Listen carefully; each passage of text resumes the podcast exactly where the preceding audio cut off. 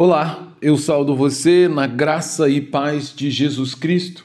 Eu sou o pastor Antônio Marcos e sou pastor da Igreja Batista em Pinheiral. E hoje, pela misericórdia e bondade de Deus, eu quero compartilhar a palavra de Deus com você, na esperança de que essa palavra ela produza fé no seu coração. Ela leve você a entender o plano bondoso de Deus para a sua vida e, acima de tudo, ela te dê condições de confiar nas grandiosas promessas que Deus tem para a sua vida. Para isso, então, eu quero continuar refletindo com você sobre os profetas menores, nesses 60 dias, quando nós aprenderemos com ele. Para isso, então, o título desta manhã é A Divindade de Cristo, no texto de Oséias, capítulo 12, do verso 4 ao 5, que diz: Lutou com um anjo e venceu. Chorou e pediu que o abençoasse. Em Betel encontrou Deus e ali Deus falou com ele. É necessário observar que aqui o profeta Oséias testemunha que, mesmo sendo um anjo, era também o eterno e único Deus verdadeiro.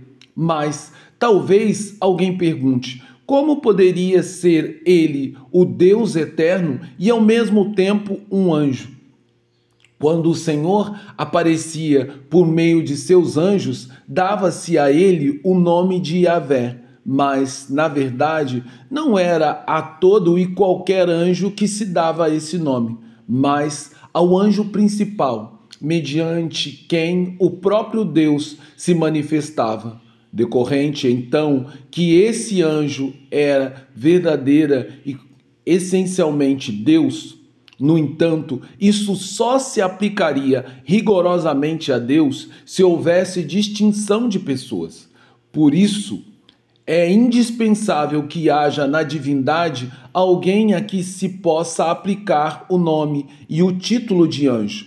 Porque, se tomarmos a palavra Deus indiferentemente e indistintamente e a considerarmos como a denotação da essência divina, sem dúvida, seria inconsistente afirmar que Deus é Deus e também um anjo. Mas, quando diferenciamos as pessoas da divindade, não há inconsistência. Por quê? Porque Cristo, sabedoria eterna de Deus, assumiu o papel de mediador antes de assumir a função de carne, de encarnar como homem. Nesse caso, portanto, ele é ele era o mediador e nessa qualidade também um anjo, sendo ao mesmo tempo Yahvé, que agora Deus manifestou em carne. Por isso, minha oração é que o Deus onipotente, que ele, assim como hoje, se mostra a nós como Pai tão clemente, dando-nos em teu Filho unigênito, penhor de tão singular e valioso e valioso do teu favor, que ele conceda que nos consagremos inteiramente a ele e te prestemos a verdadeira obediência de serviço devido ao Pai, de modo que não há termo em toda a vida termos em toda a vida nenhuma outra meta senão a de confiarmos na adoção com que nos agraciastes para sempre, até que finalmente possamos partilhar dos frutos dele, quando nos reuniremos no teu eterno reino com Jesus Cristo, o teu Filho unigênito. Amém. Agora que o amor de Deus Pai que a graça do Deus Filho, que ela repouse em nós, de maneira que possamos entender o mistério da eleição.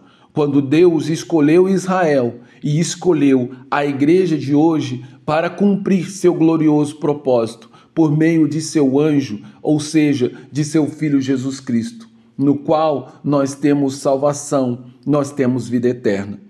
Assim, com as palavras do profeta, nós somos estimulados a confiar e a depositar nossa esperança em Deus, porque assim como ele foi ao encontro de Jacó e o abençoou, neste dia eu creio que o Senhor vai ao nosso encontro, não para para nos julgar, não para nos é, infligir sofrimento, mas para nos dar a certeza da vitória, para nos dar a, a certeza de Suas promessas, porque aquele que nos prometeu é fiel para cumprir, e por meio de seu amor nós podemos confiar. Então, eu convido você hoje a viver não como um ser humano qualquer, mas como alguém que foi alcançado pela graça de Deus, que se tornou um filho adotivo de Deus e que vive na esperança de que as promessas de Deus se cumpram na sua vida.